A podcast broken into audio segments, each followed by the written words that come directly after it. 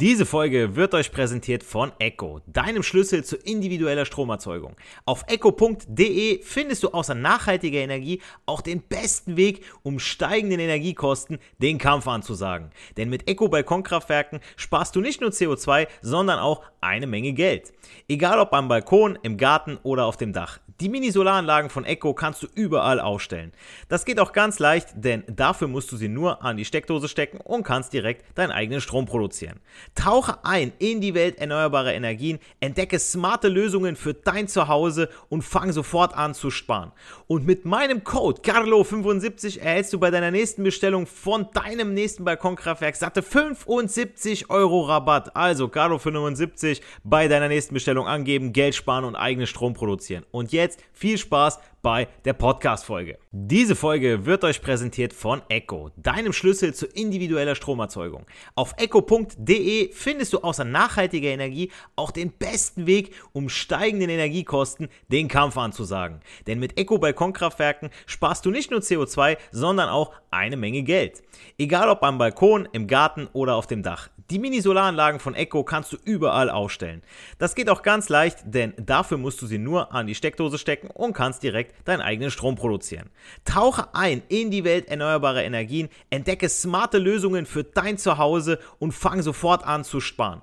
Und mit meinem Code CARLO75 erhältst du bei deiner nächsten Bestellung von deinem nächsten Balkonkraftwerk satte 75 Euro Rabatt. Also CARLO75 bei deiner nächsten Bestellung angeben, Geld sparen und eigenen Strom produzieren. Und jetzt viel Spaß bei der Podcast-Folge. Der Elektrotechnik-Podcast von und mit Giancarlo Teacher hofft, dass es euch, seinen treuen und mitunter kompetentesten Zuhörern gut geht.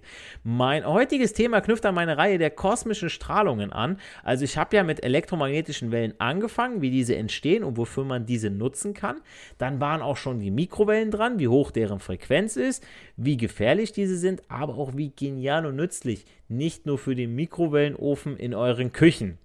Danach ähm, habe ich ja was über die Tarnkappentechnik erzählt, ja, also in Folge 79, wie ihr unsichtbar werden könnt, aber auch wofür diese Metamaterialien auch noch genutzt werden können. Und heute geht es um die harten Strahlen, wie sie auch gerne mal betitelt werden, nämlich die Gammastrahlen. Und das erste, was mir dazu eingefallen ist, wie es auch schon im Titel der Folge gesagt wird, ist der Hulk, der seinen ersten Auftritt in The Incredible Hulk Number One im im Mai 1962 hatte. Im Comic wird die Geschichte des Nuklearphysikers Dr. Bruce Banner erzählt, der nach einem Unfall mit dem Prototyp einer Gammabombe einer großen Menge an Gammastrahlung ausgesetzt wurde und sich fortan bei jedem Anflug von Wut in den Hulk verwandelt hat. Später in Avengers Infinity War bekommt der Hulk von Thanos den Hintern versohlt, sodass er das erst wieder in seiner ganzen Blüte in Endgame als Dr. Hulk zu sehen war. Und ich finde, Mark Ruffalo hat das schon ganz gut gemacht. Vor ihm äh, Norton fand ich auch gut. Also äh, beide waren super als Hulk. Und ähm, aber ihr seid ja nicht hier für die Comics bzw. Marvel-Film-Nerd-Wissen. Das äh, könnt ihr gerne bei meinem Kumpel Errol Abi in äh, dem Anime, Hashtag Anime Podcast hören, aber ähm, sondern ihr seid ja für die Strahlung, die den Hulk erst hervorgebracht hat, seid ihr ja hier. Aber was ist denn überhaupt jetzt Gammastrahlung? Die Gammastrahlung ist eine ionisierende elektromagnetische Strahlung. Kurz zum ersten Fremdwort in diesem Satz ionisierend.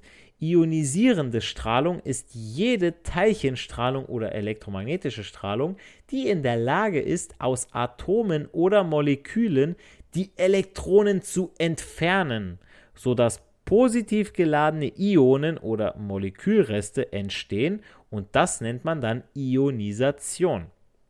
Als Ionisation bezeichnet man alle Vorgänge, bei denen aus neutralen Atomen Elektronen herausgelöst und dauerhaft aus der Atomhülle entfernt werden. Dadurch entstehen die positiv geladenen Restatome, die man Ionen nennt, und das andere Produkt sind die freien Elektronen. Anwendung findet der Prozess der Ionisierung beispielsweise bei der Herstellung von Folien und Papierrollen. Da diese sich ja leicht elektrisch aufladen, wird die umgebende Luft ionisiert und damit elektrisch leitfähig gemacht. Dadurch kann Ladung aufgebaut werden und somit Funkenschlag und Staubpartikel komplett vermieden werden. Und um eine solche Ionisation künstlich einzuleiten, bedarf es einer gewissen Energie, die über verschiedene Prozesse zugeführt werden kann, zum Beispiel durch Stoßionisation oder eben Gammastrahlen. Die Gammastrahlen werden gerne auch als harte Strahlen bezeichnet, weil sie das höchste Durchdringungsvermögen hat. Also sie entsteht beim spontanen Zerfall von radioaktiven Atomkernen. Nach dem Alpha- oder Beta-Zerfall verbleiben Kerne meist in einem angeregten Zustand, also Energie. Der Alpha-Zerfall äh, tritt bei instabilen Nukliden auf. Nuklid vom lateinischen Nukleus ist in der Kernphysik ein Atomkern, der durch eine bestimmte Anzahl von Protonen und Neutronen gekennzeichnet ist, wodurch die Atomart bestimmt wird. Nuklid bedeutet also Kernsorte, wenn man so möchte. Und der Alpha-Zerfall äh, tritt eben bei instabilen Kernsorten, also Nukliden, auf, bei denen die Kernkräfte die abstoßenden Kräfte der Protonen untereinander nicht vollständig aufheben können. Der Kern hat deshalb das Bestreben, in einen stabilen Zustand überzugehen. Und dadurch, dass die Kerne in dem eben genannten angeregten Zustand bleiben, wird diese überschüssige Energie durch Photonen, also sogenannte Gamma-Quanten, abgegeben, um den Kern in einen stabilen Grundzustand zu überführen. Wow, alles sehr, sehr physikalisch. Für elektrotechnisches Wissen eher so am Rande. Für die, die in der Kernphysik zuständig sind, Basics. Und dieser Zerfall führt zu keiner Änderung in der Massenzahl der oder Kernladungszahl des Atoms. Die Gammastrahlung hat dadurch eine sehr große Reichweite und durchdringt nahezu jeden Stoff. Um sie einigermaßen effektiv abzuschirmen, sind daher dicke Bleiplatten notwendig. 1969 gelangte der erste Gammastrahlendetektor an Bord des Satelliten Explorer 11 in unserer Umlaufbahn. Umlaufbahn, sorry. Dieser registrierte diese Strahlung, konnte aber noch keine einzelnen Quellen identifizieren. Das ist leider sogar bis heute schwierig geblieben, weil sich Gammastrahlen nicht mit Spiegeln oder Linsen ablenken lassen. Sind ja hart und gehen durch. Verständlich. Also jetzt wisst ihr, ne, was damit gemeint ist. Neue Detektoren aus dem Bereich der Teilchenphysik sind deshalb für die Beobachtung nötig. Besonders interessant war die Entdeckung von äh, Gamma-Blitzen, die mit den sogenannten äh, Vela-Satellit gelangen. Ja, diese waren eigentlich dafür gedacht, Atomwaffentests aufzuspüren. Also wenn jetzt unser Kollege Kim Jong-un da was macht, dann wissen wir durch den Satelliten schon viel, viel früher, bevor die Nachrichten da überhaupt was von hören, da ist was. Ganz klar, wie sie das machen, oder nämlich über die Strahlungswerte. Und erst in den letzten zehn Jahren ist es möglich geworden, die Gammablitze detailliert zu untersuchen. Es handelt sich um die stärksten bekannten Sternexplosionen im Universum. Und wie ihr mittlerweile verstanden haben solltet, entsteht Gammastrahlung ausschließlich bei Kernreaktionen, weswegen Astronomen in diesem Bereich sehr ungewöhnliche Vorgänge beobachten. Dazu zählt die gegenseitige Vernichtung von Materie und Antimaterie in der Umgebung des Zentrums der Milchstraße. Also die sehen, da ist was, das entsteht, aber es geht auch sofort wieder weg. Also, ne, und die versuchen sich das zu erklären. Ihr müsst euch das so vorstellen, dass da Astronomen an ihren riesigen Teleskopen sitzen und zusehen, wie Gammastrahlen dafür sorgen, dass sich Materie und Antimaterie gegenseitig vernichten, was aber per se gar nicht so abwegig ist. Ich erkläre es euch mal Kurz, was ich damit meine. Zu jedem Elementarteilchen gibt es ein sogenanntes Antiteilchen. Es hat genau die gleiche Eigenschaft wie das entsprechende Elementarteilchen, beispielsweise exakt dieselbe Masse. Seine Ladungen sind allerdings entgegengesetzt. So ist das Antiteilchen das negativ geladene des, des negativ geladenen Elektrons das positiv geladene Positronen. Wenn Teilchen und Antiteilchen nämlich aufeinandertreffen, vernichten sie sich gegenseitig. Also so wie Darkwing Duck und Fisodak, ja. Wenn die aufeinandertreffen, so, ne, das ist der böse Zwilling, so im Prinzip, ja. Und mit dem Weltraumteleskop Integral ließ sich außerdem in den Wolken explodierter Sterne der radioaktive Zerfall von Alu- und Eisenisotopen nachweisen. Und hieraus lernen Astrophysiker sehr viel über die Produktion schwerer Elemente in solchen Supernovae. Und was sich bestimmt auch schon einige gefragt haben, ich übrigens auch, konnte ich genauso wie Dr. Benner mittels können, äh, oder beziehungsweise ja, was, was, ja, was hat sich jeder gefragt? Ja, kann ich wie Dr. Benner mittels Gammastrahlung zum Hulk werden? Fakt ist, ja, ähm, erstmal gibt es kurz Werbung und dann äh, folgt die Antwort darauf. Also kann ich mittels Gammastrahlung zum Hulk werden. Fakt ist, dass Gammastrahlung in hoher Dosis auf dem menschlichen Körper meist verheerende Wirkungen hat. Dr. Benner hatte verdammtes Glück, dass er überlebt hat. Ja, ähm, und der Hulk ist ein Produkt.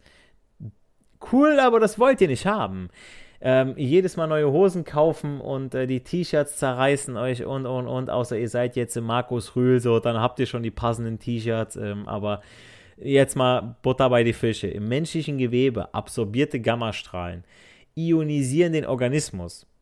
Und aufgrund dieser Organis Ionisation, also dem Prozess, bei dem ja aus neutralen Atomen Elektronen herausgelöst und dauerhaft aus der Atomhülle entfernt werden, entstehen Sekundärstrahlung, durch frei werdende Elektronen und Röntgenstrahlung. Röntgenstrahlen, dazu gibt es in der nächsten Podcast-Folge Nummer 81 alles, was ihr dazu wissen müsst. Und das alles zusammen beginnt chemische Verbindungen im Körper aufzubrechen und den Menschen direkt oder aber sein Erbgut, bei uns Männern im Gehänge, die Jungs, zu schädigen. Im letzteren Fall erleiden dann unsere Nachkommen Schäden, meist in Form verschiedener Behinderungen. Also ihr gebärt dann keinen Superhelden. Ich meine, die Wahrscheinlichkeit ist ziemlich gering, dass das passiert. Ne? Also ich würde es nicht machen.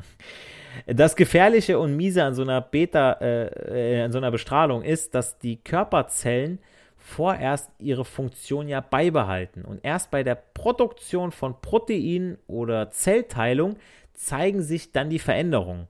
Und diese können dann entweder die Zellen selbst abtöten oder zur genannten Veränderung am Erbgut führen. In anderen Fällen können Mutationen auftreten, welche zu unkontrollierter Zellteilung führen. Aus diesen entstehen im Folge Tumore bis hin zu Krebs. Nicht cool und echt gefährlich. Also, jetzt habe ich da gesagt, okay, Gammastrahlung macht uns nicht zum Superhelden und ist auch saugefährlich, aber wofür brauche ich dann Gammastrahlung? Tatsächlich findet Gammastrahlung in vielen technischen Bereichen Anwendung. Die Nutzung hat allerdings den Nachteil, dass Gammastrahler nicht abschaltbar sind. Daher sind umfangreiche und kostspielige Sicherheitsvorkehrungen unumgänglich. Wie alle Strahlung findet auch die Gammastrahlung Anwendung in der Medizin. Äh, kurzer Disclaimer: Die Alpha-Strahlung ist eine radioaktive Strahlung. Sie wird durch den Zerfall eines Atomkerns, dem sogenannten Mutterkern, hervorgerufen. Bei diesem Vorgang werden Helium-4-Atome freigesetzt, die man als Alpha-Teilchen bezeichnet. Und bei einer Vielzahl von solchen Alpha-Teilchen spricht man von der Alpha-Strahlung. Alles Kernphysik, nur dass ihr es mal gehört habt.